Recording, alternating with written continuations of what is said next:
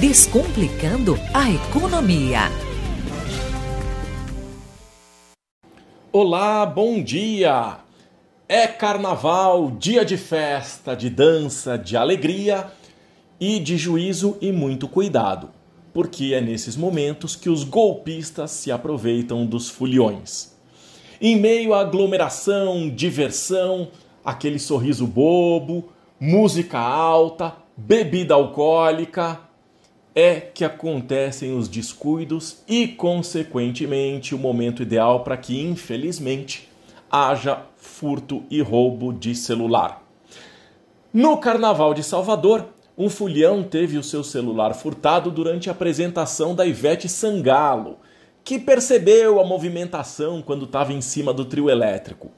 Pediu calma, informou que a polícia estava chegando e chamou o rapaz de volta tentando acalmá-lo e ofereceu a ele um celular novo, dizendo que não valia a pena correr atrás disso. É triste, é difícil, é doloroso ser assaltado. A gente trabalha tanto para conquistar as coisas e aí do nada alguém se vê no direito de tirar isso da gente. Ivete teve razão em dizer que o celular não vale nada, deixa levar, depois ele faz algum mal a você, enfim dá raiva, dá vontade de reagir, mas como diziam os nossos pais, vão-se os anéis, ficam-se os dedos.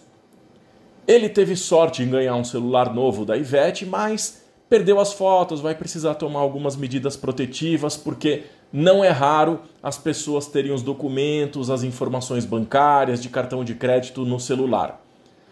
O melhor é sempre se proteger. Se for sair para os bailes, melhor guardar o celular numa bolsinha tipo pochete debaixo da roupa.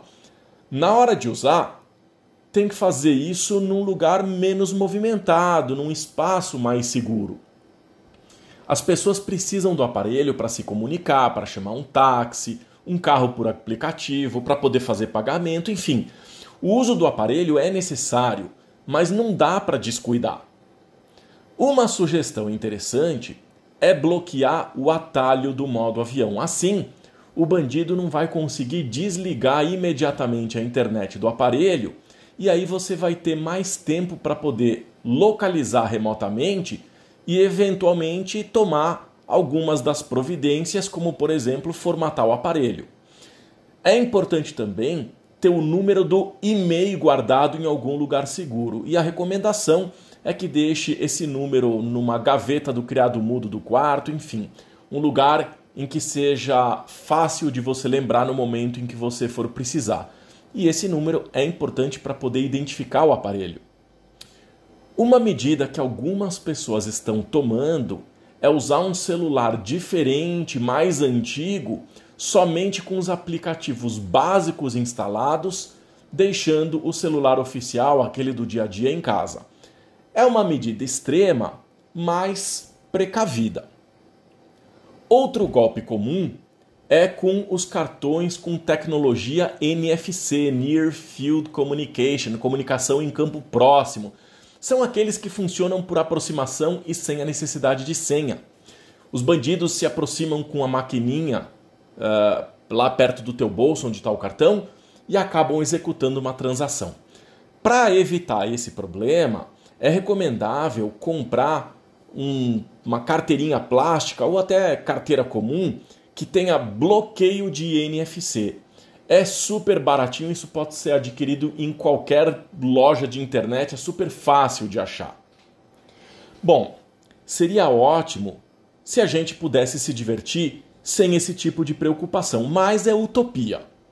O tempo inteiro a gente precisa estar atento porque o que não falta por aí é gente mal intencionada. Então, divirta-se, mas com responsabilidade. Desejo um ótimo feriado de carnaval, lembrando que amanhã é quarta-feira de cinzas, dia que marca o início da quaresma. Desejo uma boa semana e até o próximo quadro.